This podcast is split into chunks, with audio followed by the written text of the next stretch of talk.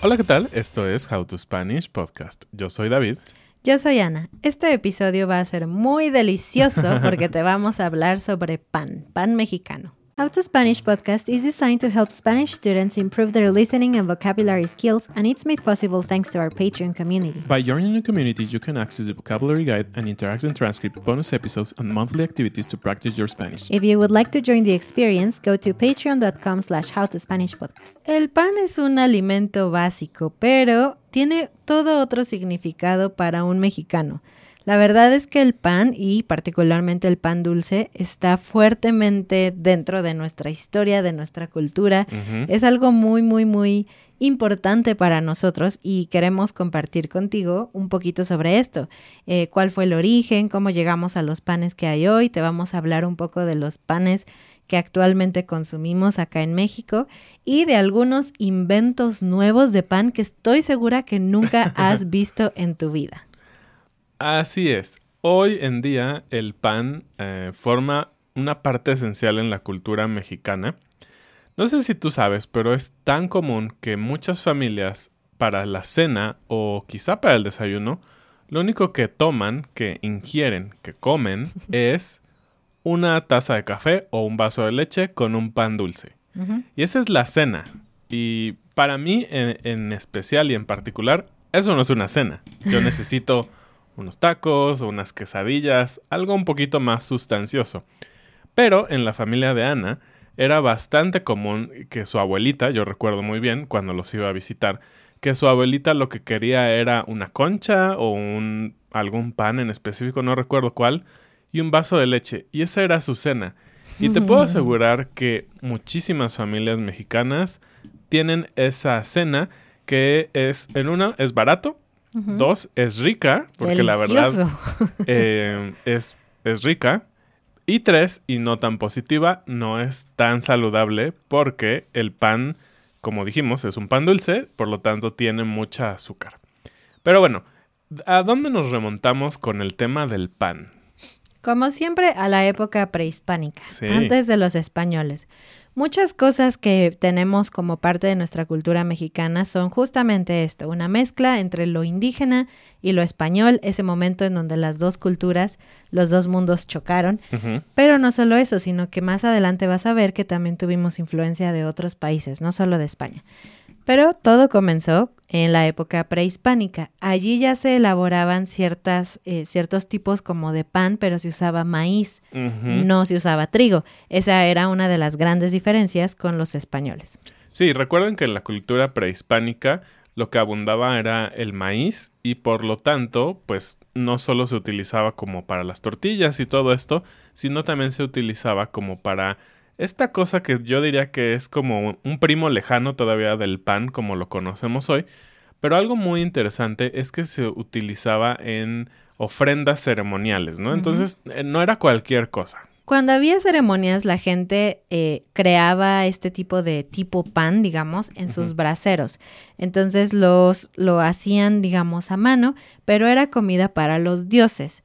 Y bueno, esto era particularmente especial durante el mes de mayo, que es cuando se recoge la cosecha y se ofrendaba al dios Tlaloc que es el dios de la lluvia, si no me equivoco, había muchos dioses en la época prehispánica y no sé cómo funcionaba.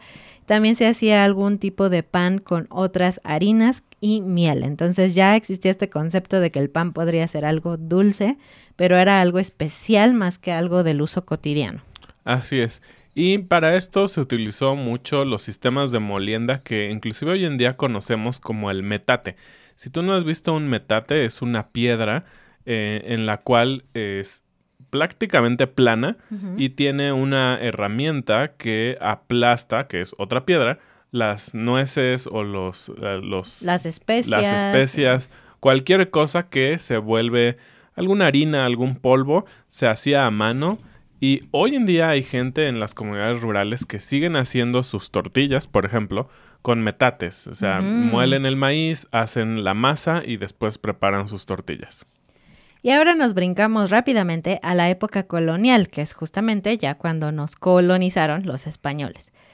La producción de pan, ya como pan, comenzó en México en 1525. Entonces, pues ya tiene mucho tiempo, ¿no?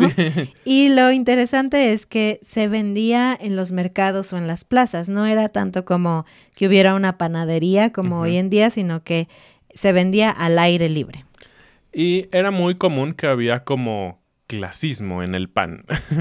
Nos referimos a que sí había dos tipos completamente diferentes de pan los que eran para la gente, digamos, de bajos recursos y para las clases altas. Eh, obviamente la calidad era muy diferente y es algo que me parece que ha cambiado hoy. Hoy prácticamente, ahora sí que sí hay de calidad a calidad en el pan, pero creo que está mucho más estandarizado. Hoy en día cualquier persona puede tener acceso a un pan de muy buena calidad, de buen sabor y muchísimas variedades, cosa que no ocurría en ese entonces. Y fue hasta el siglo XVI y XVII más o menos que con la llegada de los franceses, eh, italianos, ingleses, un poco más de cultura europea que llegó a México, pues empezaron a perfeccionar sobre todo la técnica, ¿no? Y poder crear esto que le llamamos la panificadora, ¿no? Que es todo el proceso, no solo de hornear el pan, sino justamente de las harinas, eh, los productos refinados que se utilizan y sobre todo técnicas para hacerlo más rápido y más rico. Y obviamente con esto también estas eh, familias o personas que llegaron de Europa trajeron con ellos diferentes tipos de pan. Si has viajado a diferentes ciudades de México, sabrás que hay muchísimos conventos. Muchos. Un convento es donde vivían las monjas.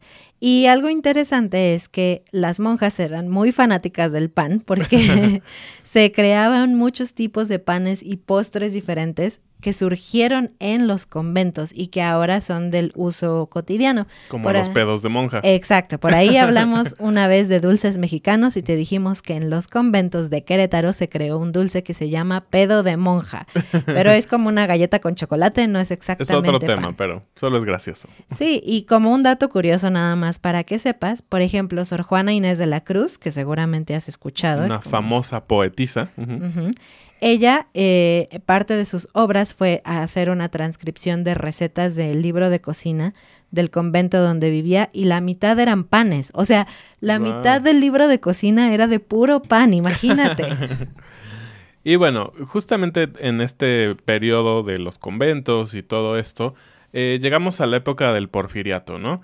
Y como te hemos dicho, eh, Díaz era un fanático de la opulencia, de todo este eh, glamour europeo que él quería traer a México. Sí, por cierto, por si no sabes o no has visto ese episodio, Porfirio Díaz fue un dictador en México. Un presidente. Un presidente dictador, estuvo muchos años en el poder, hicimos un episodio debatiendo si fue bueno o fue malo, lo puedes buscar en nuestra página web.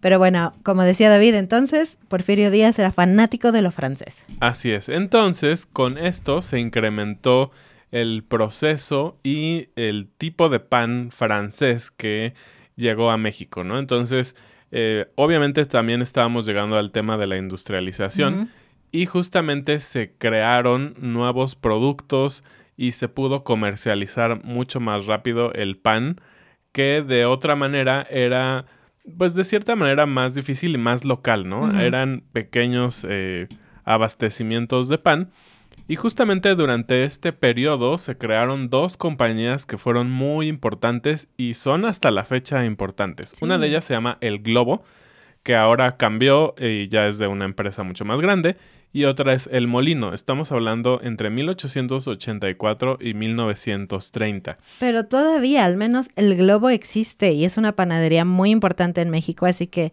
si quieres un trocito de historia, puedes venir a México, comer pan de ahí, que obviamente ya es mucho más moderno y todo, pero finalmente es una panadería que lleva muchos años funcionando en México. Literalmente siglos. Y la otra que volvió aún más fácil la llegada del pan a cualquier lado fue Grupo Bimbo. Y si tú dices Bimbo, en México todas las personas sabes de lo que están hablando. Yo sé que en, Estados Unidos, creo en inglés, es como un insulto. En México no. Bimbo es, Es el un nombre. Es el nombre de una compañía de pan muy grande. Yo creo que es la más poderosa en México. Yo me De atrevería hecho, a decir. De hecho, tienen ya eh, en Estados Unidos, han comprado marcas como Sara Lee y cosas muy grandes, venden en China. De hecho, ellos compraron el globo para que te des una idea Ah. del imperio que es ahora Bimbo.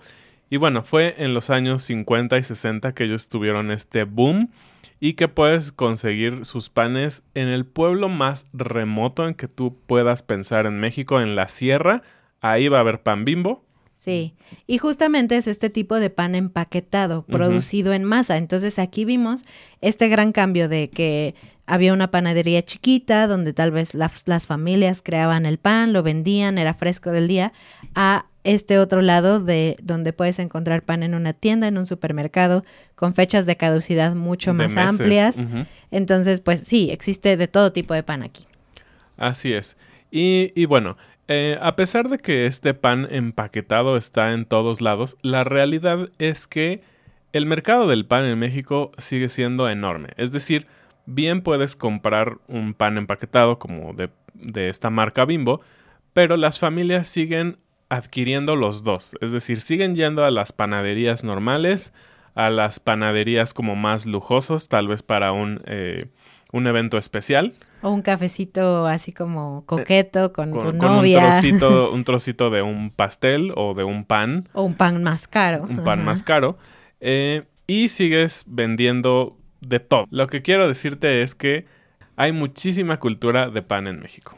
Y de hecho, todavía puedes ver gente que va caminando en la calle con una bandeja de pan en su cabeza, cubierta por un plástico, y que va gritando, el pan, el pan. Entonces la gente sale de su casa y va y le compra pan. Es que, de verdad, puedes ver muchos tipos de, de pan, de cultura del pan, de forma de vender el pan. Es, es parte de nuestra cultura, tienes que verlo. Así es. Y bueno, hablemos un poquito de las piezas de pan, porque es Mm. chistoso, así le llamamos, las piezas de pan, ¿no? Ajá. ¿Cuáles son las más comunes? ¿Cuáles son las que más te gustan a ti, Ana? Y, y vamos a tratar de explicártelas. Sé que es difícil si solo nos estás escuchando. Pero ¿cuál dirías tú que es el pan dulce por excelencia del mexicano? La concha. La concha. La concha. Exacto. ¿Qué es la concha? Pues en Argentina es una mala palabra, pero en México es un, es un pan de forma redondeada, como un pequeño domo. Eh, la parte de abajo es un pan generalmente de vainilla, muy simple, pero lo riquísimo es que encima lleva una como Corteza. corteza hecha de azúcar y de otras cosas y que contiene el sabor principal de la concha. Entonces puede ser de vainilla, de De chocolate, chocolate. de fresa, que son las clásicas, pero actualmente puedes tener de almendra, de Nutella, de Ujú. matcha, de, de Sí. cualquier cosa. Y me gusta que se llama concha porque parece como una conchita de, de mar o, o el caparazón de una tortuga, porque además casi nunca es plana, sino que tiene eh, trozos como si fuera justamente una tortuga, digamos. Así es. Y creo que también tenemos el otro lado del pan. Eh, el pan que le llamamos salado. Hay dos exponentes súper importantes en la cultura que sirven para muchas cosas, que es la telera y el bolillo. Estos dos son, pues sí, salados, no tienen en realidad mucho sabor. Yo no diré, ok, se consideran salados porque no son dulces, pero no saben a sal, son Exacto. neutros. Son neutros. Y justamente esto los utilizamos para hacer tortas, que es mm, la versión mexicana de un sándwich. Y digo que es tan común y popular porque casi cualquier persona que sale a trabajar y muchas veces los niños es lo que llevan para su almuerzo, para su comida de mediodía, que no es la comida completa, ya sé, siempre comemos mucho, pero es muy popular. Entonces abres este pan a la mitad y le pones jamón, queso, eh, lo que sea y te puedes llevar una rica torta. Y de hecho es muy versátil porque eh, también se hacen cosas dulces con esto. Es muy común tener un vasito de chocolate caliente, un bolillo y sopearlo, es decir, sumergirlo y luego comértelo. O hay gente que hace el pan dulce más simple del mundo y más barato, que es la mitad de un bolillo, le embarras mantequilla, Mantequilla. le pones azúcar y lo calientas en Se un comal. fríe y sabe buenísimo. ¡Oh, qué rico! Como pueden ver, la fanática del pan de esta familia es Ana. Adivinen quién quiso hacer este episodio. Te vamos a decir un par más de cosas. Eh, puedes buscar las imágenes en Google o si nos estás viendo, aquí están las imágenes. Pero otro tipo de panes, por ejemplo, los moños, que literal tiene, tiene, la forma de un moño y está cubierto en azúcar. Normalmente es de una, pie de una pasta hojaldrada de pan, que aquí es donde tenemos esta influencia muy fuerte francesa eh, en, este tipo de cosas, ¿no? Eh, las banderillas, los cuernitos, que para nosotros les llamamos cuernitos, pero es un croissant. Pero sí tiene más una forma como un cuerno en México. para algunas Yo diría que tenemos dos. Tenemos cuernitos y croissant, que es la, versión más francesa y cara. Tenemos orejas. Las orejas son un, un pan dulce típico. Tiene la forma de una oreja humana, según. No, ahora tiene forma como de corazón. Parece un corazón. Es, es una masa hojaldrada también, muy dulce, muy deliciosísima. Y tenemos otro tipo de panes, como por ejemplo los besos, que son como dos galletas cubiertas en azúcar glass y que adentro tienen mermelada. Mermelada. ¿Y por qué se llaman besos? Porque justamente están unidas estas dos partes eh, como si se estuvieran besando, ¿no? tenemos muchísimas opciones. Tenemos algo también que se llama polvorones. Y tú te preguntarás, ¿por qué polvorón? Suena como polvo. Y de hecho, sí. Están hechos de un tipo de harina, es una galleta, que justamente su atractivo o la diferencia con otros panes es que cuando tú lo rompes, suelta un montón, no de polvo obviamente, de migajas de este pan o de esta galleta y por lo tanto se llama polvorón. Y el último del que te quiero hablar, que es muy chistoso, es el ojo de buey. Tiene un nombre muy extraño. Horrible. Es un panqué que está rodeado de hojaldre. Entonces es una cosa un poco rara, pero puedes tener como lo mejor de los dos mundos, algo crujiente y algo suavecito. Y bueno, avanzando, tenemos también panes especiales. Estos panes que te platicamos están todo el año, todo el tiempo en el supermercado hay lugares especiales donde hacen pan, aparte de que en el supermercado te venden el pan bimbo empacado. pero hay temporadas en donde lo único que vas a encontrar son estos panes específicos. Uno de ellos es el pan de muerto. En octubre y noviembre, de hecho, Puedes encontrar pan de muerto como desde agosto, a pesar de que el Día de Muertos oficialmente es el 1 y el 2 de noviembre. Pero bueno, a la gente le encanta y por eso empiezan a producir este pan. Casi siempre si vas en agosto o septiembre puedes encontrar pan de muerto y pan normal. Pero si vas a la panadería específicamente el, 2 o el 1 de noviembre, probablemente solo haya pan de muerto. Seguramente lo conoces, es un pan que ha sido muy popular en todo el mundo eh, y bueno, antes era solamente cubierto de azúcar, pero ahora está, lo más común es que esté relleno de mil cosas, de Nutella, de cajeta, de chocolate, de muchas cosas. Y el siguiente que es súper popular es la rosca de reyes. Y de este sí ya te hemos hablado un montón. Tenemos un episodio donde hablamos específicamente de este tema. Y bueno, es un pan que viene de una herencia española, este sí. Eh, obviamente tiene su, su toque mexicano y todo, pero es algo tan común también que el día 5 y 6 de enero, que es cuando se celebra el Día de Reyes, no vas a encontrar otra cosa en las panaderías que no sea la rosca de Reyes. Riquísima también y sobre todo es una colección de memorias para todos, es una colección de tradición, entonces nos encanta y lo interesante de esta rosca es que tiene diversas cosas dentro de la rosca eh, entonces puedes tener una parte que es como una concha, puedes tener una parte que no tiene nada si a ti no te gusta mucho lo dulce, una parte con frutos secos, entonces hay un poco para todos. Y bueno, para ir cerrando te queremos compartir cuáles son algunos inventos nuevos, algunas cosas nuevas que nunca habías visto. ¿ok? Vamos a comenzar con la manteconcha. Te voy a contar la historia. Resulta que hay un panadero en Querétaro, en nuestra ciudad, se llama José, si no mal recuerdo. La panadería se llama El Manantial, que de hecho nunca hemos ido, pero vamos a ir.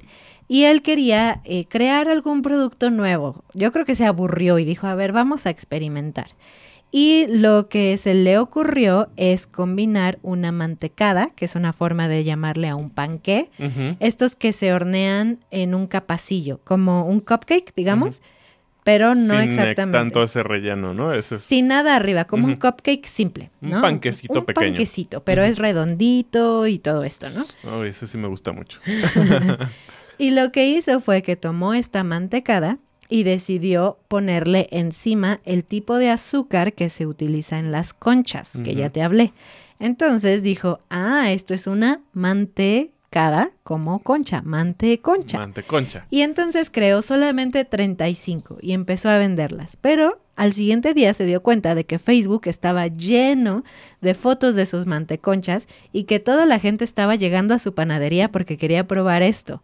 Entonces ahora actualmente producen miles de manteconchas cada semana porque a la gente le gusta esta combinación. Sí, y aquí fue como un, un golpe de suerte un poquito porque de 35, alguien de los que lo compró le pareció una idea increíble, le tomó una foto, lo subió a su Facebook y se volvió viral. Entonces, está súper chistoso que algo que es físico se vuelve viral, tanto como para que su negocio de este señor pues tuviera un gran, una gran venta, ¿no? Y una cosa similar durante la época de- del Día de Muertos es que se crearon las mantemuertos. es raro porque muerto termina en no, pero mantecada es femenino. Entonces la gente no sabe si decir el Ah, mantemuerto o, la mantemuerto. Pero básicamente es lo mismo, una mantecada, pero que arriba tiene un pan de muerto. Entonces es un poco raro, pero, pero es bastante interesante. Y otra invención extraña es las conchurras. ¿Qué es esto? La verdad es que esto sí yo nunca lo había escuchado. Pues las conchurras es una concha Conchurro. que tiene un churro. Sí, entonces es una mezcla ahí muy extraña. Si estás viendo el video puedes ver la foto. Y por último están las conchurras. Ok, ya ahorita deberías de saber qué es. Piénsalo, conchurra. Es un churro que está como en un círculo completo y arriba tiene el azúcar de la concha. Entonces hay dos cosas. Un churro que parece concha y, Y una, una concha, concha que, que tiene un churro. Entonces, básicamente puedes inventar cualquier cosa, pero a veces es gracioso como lo más simple de repente se vuelve tan importante. Extravagante y Ajá. importante, exactamente.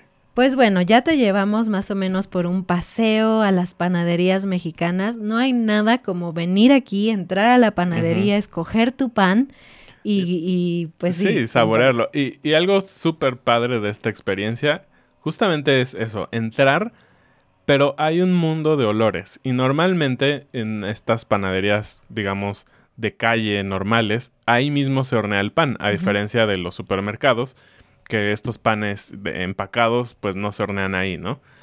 Entonces, al entrar, el hecho de oler todo eso te da Ah. un- una sensación increíble, la verdad, ¿no? Esa sensación de un pan recién horneado es súper rica. Aun si es un bolillo o una telera que no tienen mucha gracia por sí mismos, la verdad es que a veces te lo ponen y tú sales de la panadería y lo primero que haces es arrancarle un pedazo y comértelo, solo por el hecho de que tuviste esa experiencia que te incita a comer.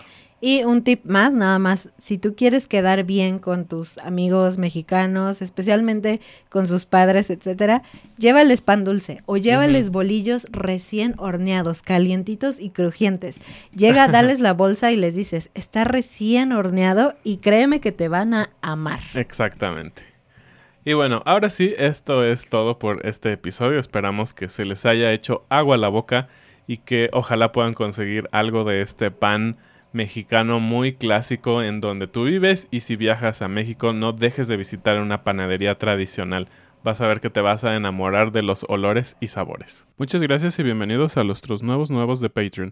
Steven, Elliot, Joshua, Steve, Rosemary, James, Bunny, Scott, Christina, Sana. Nos vemos la próxima semana. Adiós. Adiós.